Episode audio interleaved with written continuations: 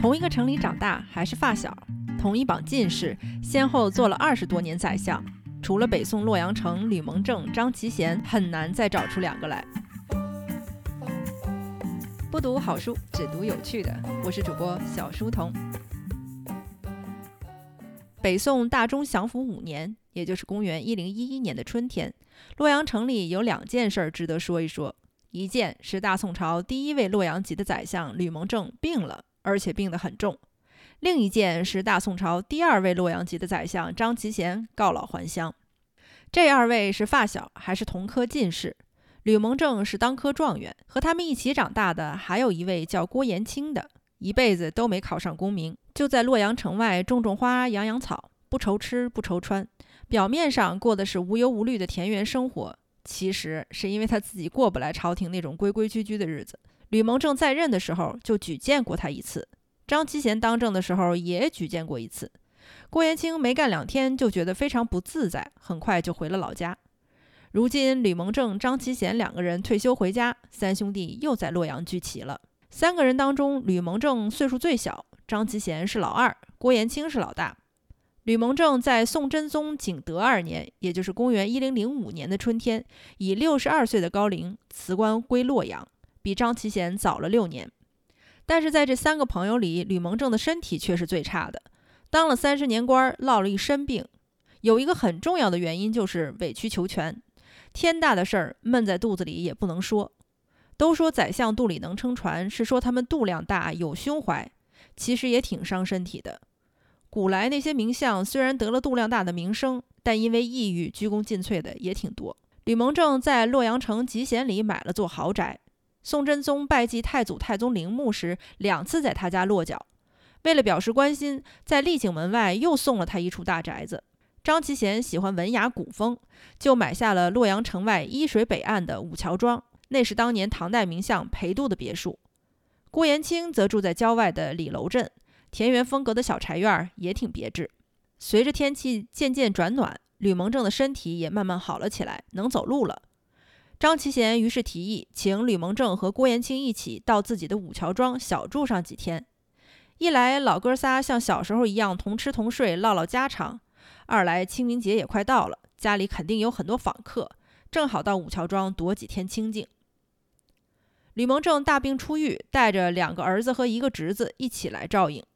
侄子叫吕夷简，是吕蒙正最为得意的晚辈。宋真宗两次在吕家落脚，问其哪个儿子可用。吕蒙正都只推荐了自己的侄子。后来，吕夷简果然在仁宗朝做了宰相。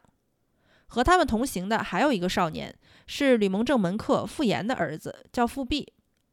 傅炎想让儿子在吕家读书，给吕家子弟做个伴读。吕蒙正见了傅弼，大为赞赏。这孩子将来的仕途名望肯定在我之上。从此，傅弼就留在了吕家。吕蒙正待他就像自己的亲儿子一样。这次一起带来，也是想让他们都长长见识。张其贤的儿子们都在京城做官，只有小儿子张宗礼不喜欢官场那套阿谀奉承，辞职跟着自己的父亲回到了洛阳。郭延清的子孙都在乡下种地，这次并没有同来。当晚的酒席，郭延清做首席，吕蒙正和张其贤分别坐在郭延清的左右手边，子侄们一路往下排。按照洛阳当时的规矩，座位排次只论年龄长幼。不论官职大小，再大的官儿也得坐在长辈下手。这个规矩从白居易香山九老会开始，延续了上千年。现在有些讲究的人家还保留这个习惯。酒过三巡，张其贤站起来敬了吕蒙正一杯酒，开始了讲故事环节。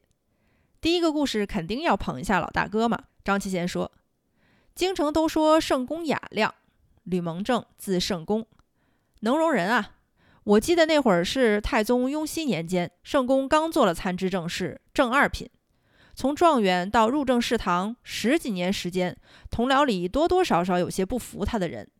有一天入朝议事，圣公着急忙慌地走上殿，听见有人隔着帘子议论：“就吕蒙正也配做参知政事？”圣公也不吭声。同僚里有人听到了，下朝之后气不忿儿，要求追查刚才背后嚼舌根子的人。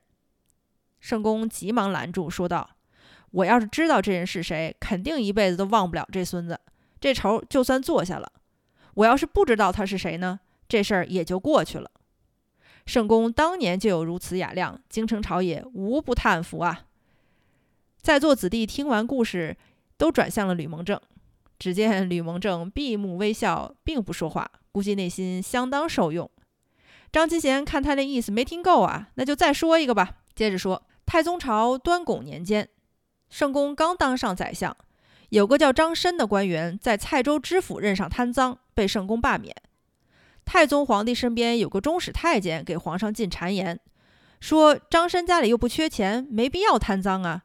那吕蒙正倒是家境贫寒，早年曾经向张申他们家索要钱财，遭到拒绝。今天整这出，肯定是报复人家张申呢。太宗皇帝听信了谗言，降旨恢复了张申的原职。皇上直接处置官员任免，有伤宰相的体面。换成别人，肯定是要据理力争，跟皇上掰扯掰扯的。但是圣公并不辩解。等到考克院复查之后，确认张申确实贪赃，随即就把张申贬为绛州团练副使。圣公再次入朝为相的时候，太宗皇帝主动说了这件事情，向宰相表示歉意。圣公不仅大量，而且倔强，不辩解也不道谢。君臣之间这事儿就算掀篇了。又过了几年，圣公回洛阳做西京留守。当今的皇上不知道他们这宗往事，因为拜谒太祖、太宗皇陵的事儿，几次派人到洛阳催办，好死不死，每次派的都是当初给圣公使绊的这个中使太监。但是圣公照样按规格接待，就跟没事儿一样。这件事传回京城，朝廷百官对圣公的气量之大、城府之深，越发的敬畏了。大家听完这两个故事，纷纷赞叹。郭延清笑着起身，干了自己手中的酒，说道：“圣公执法严谨，天生就是当宰相的料。”话锋一转：“师亮潇洒不羁，当仁不让呢。”说完，三人哈哈大笑。张其贤字施亮，放下酒杯，郭延清讲了一件张其贤早年的故事。当初还是平民书生的时候，张其贤家里很穷，经常到周边地方找事儿做，有时候呢，不得不住在路边的野店。一天，店里来了一群盗贼，十几个人喝酒吃肉，大声喧哗，店里的客人避之不及。师亮见有酒肉，就上前行礼说：“我好几天没吃顿饱饭了，能坐下来跟你们一起吃吗？”盗贼一听，有点意外。到手说：“你是个秀才，读书人，我们是盗贼，是粗人。但是你要是不嫌弃我们的话，那就请坐吧。就是不许笑我们没规矩。”石亮说。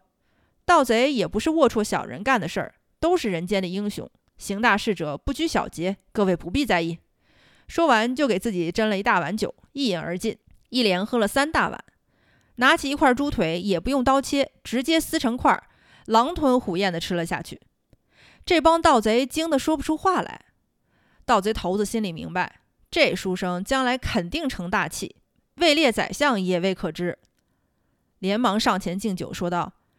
这位书生如此不拘小节，前程可期啊！有朝一日执掌天下，请您记得，我们都是不得已才为道的。酒足饭饱之后，又送了师亮一些金银财宝。师亮倒也不推辞，全都收下了。第二天背着钱财就回家了。这胸襟胆气，难怪日后四登梁府九尚书呢。座中吕夷简、富弼等人听得入神。郭延清讲得兴起，又讲了一段张其贤给宋太祖献国策的故事。那是太祖皇帝登基之初，衣锦还乡，从京师回到洛阳大赦。太祖是从洛阳起家的，对当地的学子自然格外恩典，下令鼓励他们踊跃献策。